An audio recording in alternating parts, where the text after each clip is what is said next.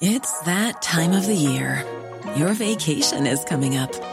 You can already hear the beach waves, feel the warm breeze, relax, and think about work. You really, really want it all to work out while you're away. Monday.com gives you and the team that peace of mind. When all work is on one platform and everyone's in sync, things just flow wherever you are.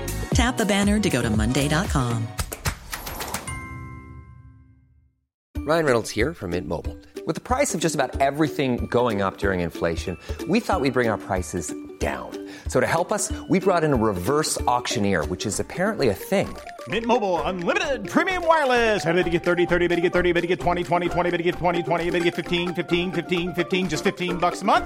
So, Give it a try at mintmobile.com slash switch. $45 upfront for three months plus taxes and fees. Promo rate for new customers for limited time. Unlimited more than 40 gigabytes per month. Slows. Full terms at mintmobile.com.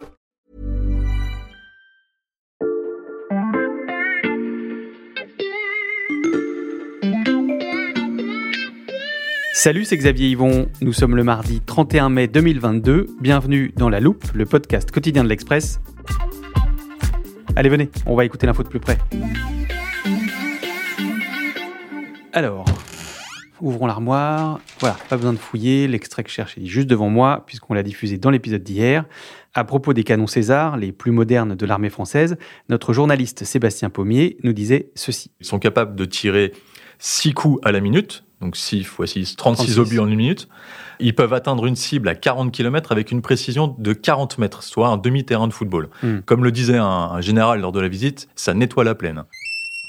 Si vous avez écouté cet épisode, vous savez que 12 de ces canons ont été envoyés en Ukraine en soutien aux troupes du président Volodymyr Zelensky. Et la France n'est pas la seule à partager ses équipements les plus performants. Il y a aussi les États-Unis, l'Allemagne, la Turquie ou encore le Canada. Les livraisons s'intensifient et les objectifs des Occidentaux sont de plus en plus clairs. La Russie n'a pas réussi à atteindre ses objectifs stratégiques. L'Ukraine peut gagner cette guerre. They believe that we can win. We believe that they can win if they have the right uh, equipment, the right support. Une partie de l'Occident, les Américains notamment, pensent qu'il faut que Poutine perde la guerre. En clair, que les Ukrainiens la gagnent. Certains diplomates avancent même un calendrier et prédisent une contre-offensive ukrainienne après l'été. Pour savoir si cette hypothèse est crédible, je vous propose un épisode un peu spécial. Depuis quelques semaines, je note toutes ces petites phrases qui laissent entendre que l'Ukraine peut gagner la guerre, pour ne pas les oublier, et surtout pour les soumettre à Johan Michel. Je vous rappelle rapidement qui c'est euh, avant qu'il ne décroche. Il est chercheur analyste à l'International Institute for Strategic Studies et spécialiste des questions militaires. Vous l'avez déjà entendu dans un épisode sur le corridor de Zouelki. Allô? Euh, bonjour Johan Michel, c'est Xavier Yvon à la loupe. Oui, bonjour, comment allez-vous? Ça va et vous? Plutôt pas mal, pas mal de boulot, mais ça va. Euh, Je vous appelle pour faire le point. J'ai noté toutes les déclarations récentes des responsables militaires de plusieurs pays ou même de l'OTAN selon lesquelles l'Ukraine peut désormais gagner la guerre et on voudrait passer cette hypothèse à la loupe avec vous. Bah, avec plaisir, euh, sauf que euh, ça veut dire quoi exactement gagner la guerre dans ce cas précis? Hmm. Parce que euh, c'est euh, l'Ukraine reprend la totalité du Donbass, puis la Crimée, elle rentre à Moscou, ou est-ce que gagner la guerre, c'est faire en sorte qu'elle s'arrête maintenant? Alors c'est une bonne question. Oui, c'est une bonne question. Mais du coup, vous aviez raison. Je pense que ça vaut le coup d'en faire un épisode. Ok, je vous propose qu'on commence par euh, un point sur l'état des troupes. Euh, sur quoi on s'appuie aujourd'hui pour dire que l'Ukraine peut battre la Russie sur le champ de bataille On s'appuie sur plusieurs choses, euh, notamment la situation générale des fronts. Euh, quand je dis des fronts, c'est parce que euh, depuis le début de cette phase de la guerre, depuis février, on, a eu plusieurs fronts qui ont été ouverts par la Russie. Et la première chose, et c'est assez évident, la Russie a, complètement été repoussée du, nord et du nord-est du pays. L'Ukraine parvient même à remporter des succès euh, limités mais notables euh, autour de Kharkiv. Après plusieurs semaines de combat, Kharkiv porte les stigmates, les soldats respirent, ils ont repoussé les troupes russes. puis il a repoussé les forces russes euh, au, nord, euh, au nord de Kiev jusqu'à les raccompagner à la frontière biélorusse. À 20 km de la frontière russe désormais, ce sont les chars ukrainiens qui occupent le terrain. Ces villages viennent d'être libérés. La capacité également de bombarder euh, la Russie euh, directement euh, avec des hélicoptères d'attaque. On n'avait pas imaginé que l'Ukraine résiste aussi bien et du coup, en fait, c'est le problème. On voit aujourd'hui des succès limités de l'Ukraine et on analyse tout ce qui se passe avec le prisme de cette surprise initiale. Et il y a un risque de suranalyser quelques éléments positifs pour euh, aller trop loin, entre guillemets, dans l'analyse. Et ça, c'est peut-être ce qui conduit une partie des observateurs aujourd'hui euh, à surinterpréter certains éléments. Et donc, du coup, on parle trop de victoire. Mais il y a clairement une possibilité de victoire aujourd'hui pour l'Ukraine. Euh, c'est possible, mais c'est pas sûr. Donc vous dites attention à ne pas pêcher par excès d'optimisme. c'est vrai que depuis le début de la guerre, il y a eu ces réussites ukrainiennes que vous mentionnez, mais aussi des victoires côté russe. Tout à fait.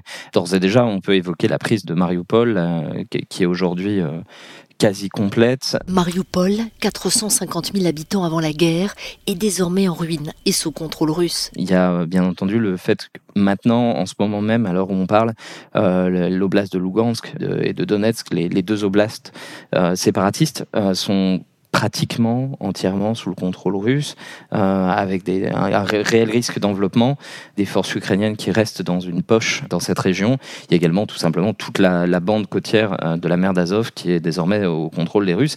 Et ça, c'est pas c'est pas une petite victoire entre guillemets pour les Russes. Euh, néanmoins, on analyse une victoire non pas aux prises, mais au but de guerre. Et euh, là, il faut bien noter que les Ukrainiens ont été capables de mettre en échec le but de guerre de la Russie, qui était de faire une annexion complète à court ou moyen terme de, de l'Ukraine. Hmm. On sait que la question de l'armement sera cruciale dans les mois à venir. Les Ukrainiens sont désormais très largement soutenus par les Occidentaux. On a évoqué les fameux canons César français dans notre épisode d'hier et au début de ce podcast. Johan Michel, quel est aujourd'hui le rapport de force? Alors, déjà, le nombre de pièces d'artillerie dans l'armée russe comparativement à l'armée ukrainienne est au début du conflit supérieur. Il y en a beaucoup plus pour l'armée russe. Euh, maintenant, ces euh, canons modernes qui sont livrés par l'Occident, que ce soit les canons César, que ce soit les canons euh, d'origine allemande ou américaine, et ils ont une portée que n'ont pas la majorité des canons russes. Euh, nos canons sont supérieurs en termes de portée et de précision, mais ils restent trop peu nombreux. Euh, le problème, c'est que les Russes, ont également des lance-roquettes à longue portée, de l'artillerie à longue portée, et si les Russes savent où se trouvent ces quelques canons et qu'ils décident de noyer cette zone sous les tirs de lance-roquettes, ils peuvent malheureusement détruire ceci en une après-midi. On a une vision limitée de l'armée russe, mais les stocks restent énormes. Et malheureusement, côté ukrainien, on commence à avoir des problèmes d'approvisionnement en munitions.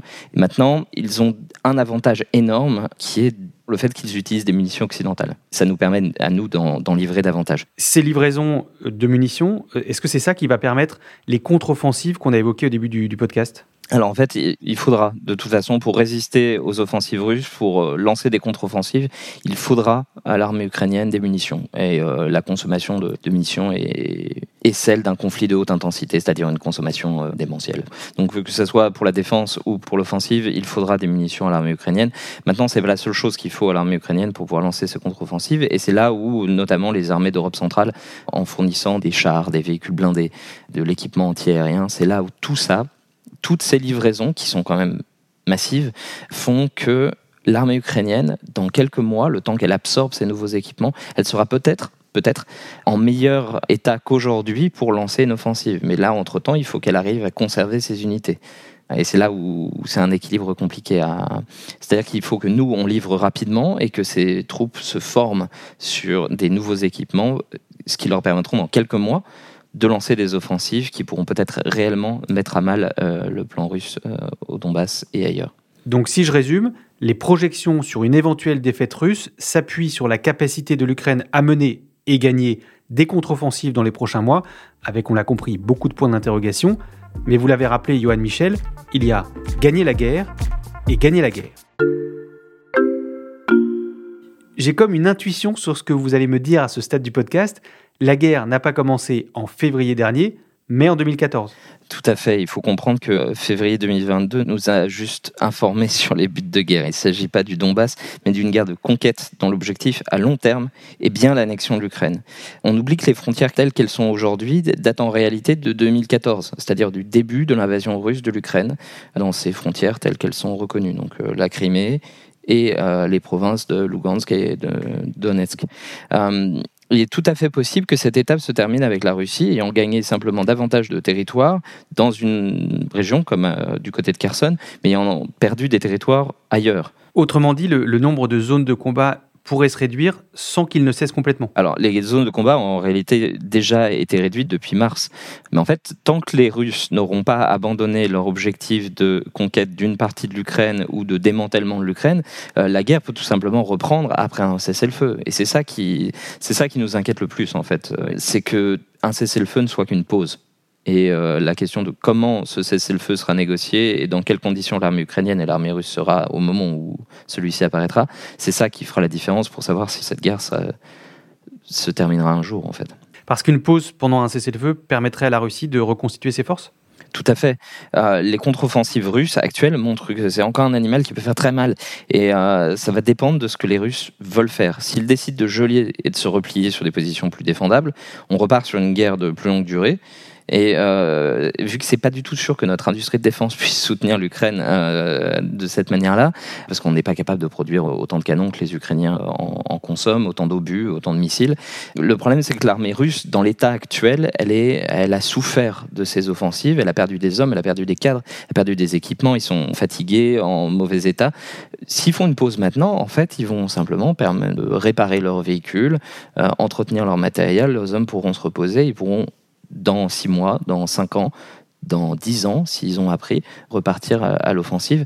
S'ils conservent des territoires, pendant ce temps-là, l'Ukraine aura été affaiblie économiquement, politiquement et euh, démographiquement. Et c'est pour ça que les Ukrainiens veulent gagner maintenant. Alors, je vous pose la question avec prudence parce que j'ai bien compris que la réponse était nuancée.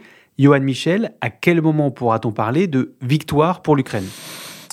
Deux éléments de réponse. D'abord, même si les Russes perdent, euh, le fait que l'Ukraine n'ait pas réussi à arrêter les forces russes à ses frontières aura des conséquences sur des dizaines d'années à venir. Déjà, un, simple coup, les destructions, hein, euh, les ponts, les, champs qui sont ravagés. Leur production agricole, par exemple, est, particulièrement impactée. Impact également sur l'équipe de l'armée. Euh, exemple, il y a énormément de communication par les groupes de volontaires comme le bataillon Azov, mais c'est un d'entre eux, qui ne font pas partie complètement de l'armée régulière. L'armée régulière, en comparaison, communique assez peu pour des questions de sécurité. Ce qui veut dire que dans les mois qui viennent, les bataillons de volontaires auront un impact politique démultiplié par rapport à leur efficacité réelle. Ils seront les héros de cette guerre, si vous voulez. Donc euh, peut-on parler de victoire dans ces conditions De toute façon, la, victoire pour l'Ukraine sera à relativiser dans tous les cas. Maintenant, euh, voilà, on pourrait parler de victoire ukrainienne si les forces russes se retirent des, des provinces séparatistes, si elles reviennent alors à la situation euh, pré-février, ce serait déjà, à mon sens, pas mal.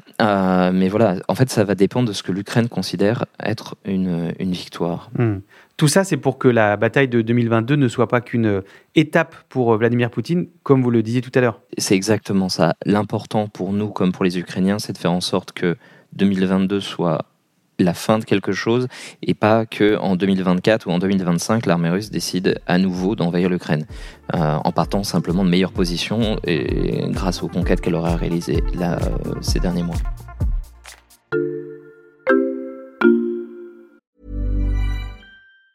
Planning for your next trip? Elevate your travel style with Quince. Quince has all the jet setting essentials you'll want for your next getaway, like European linen, premium luggage options, buttery soft Italian leather bags, and so much more. And it's all priced at 50 to 80% less than similar brands. Plus, Quince only works with factories that use safe and ethical manufacturing practices. Pack your bags with high-quality essentials you'll be wearing for vacations to come with Quince. Go to quince.com slash trip for free shipping and 365-day returns.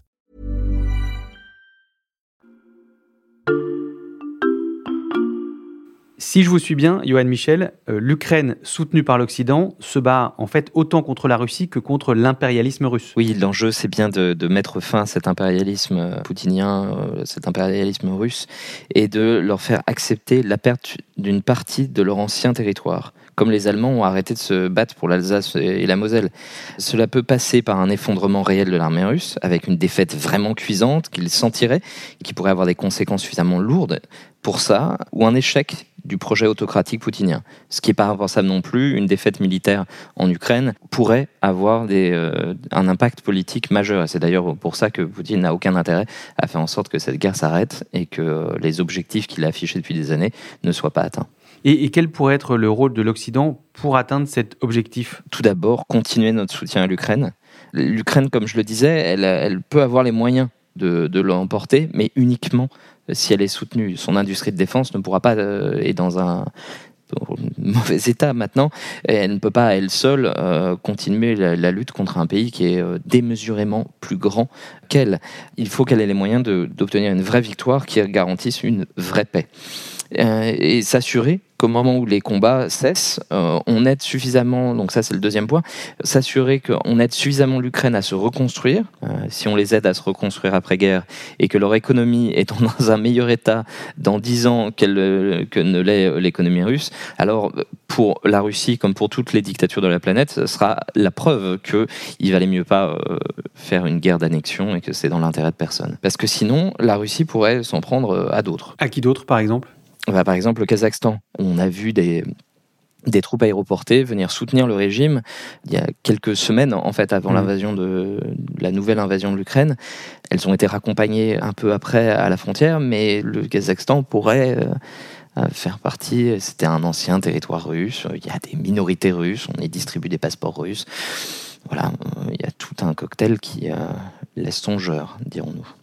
Et dans l'hypothèse où on ne parvient pas à une victoire euh, définitive, un prochain conflit comme par exemple celui du Kazakhstan euh, pourrait être beaucoup plus menaçant pour l'Occident et pour la France? Tout à fait. On a fait le choix de ne pas payer à partir des années 90, on n'a pas payé pour conserver des stocks de vieux matériels ou euh, on n'a pas non plus payé pour avoir les moyens de pouvoir reconstituer des stocks. On, est parti du principe qu'on aurait des années pour voir venir ce genre de, de conflit interétatique. On les a eus ces années, euh, mais on a aussi fait le choix de ne pas vouloir euh, regarder ce qui se passait et on n'est pas remonté en puissance. D'ailleurs, depuis le début de ce conflit, on n'a toujours pas pris les, dispositions pour faire une remontée en, en puissance industrielle. Et j'évoquais la la question du, Kazakhstan ou d'autres euh, endroits où nos intérêts seraient immédiatement, directement menacés. Par exemple, pour la France, le Kazakhstan euh, produit de l'uranium. Il produit, euh, c'est un des plus gros producteurs d'uranium au monde. L'uranium qui sert à alimenter les centrales nucléaires. Tout à fait. Et si on rigole doucement en voyant les difficultés des Allemands qui ont parié sur le gaz russe, on rigolerait beaucoup moins si l'uranium kazakh devenait soudainement tout aussi russe. On voit bien le scénario catastrophe que vous êtes en train de nous, dérouler. Ah, oui, en fait, il faut. Euh, c'est un scénario catastrophe, mais justement, en aidant l'Ukraine, on fait en sorte de limiter euh, les chances que l'impérialisme russe soit un problème dans les années qui viennent.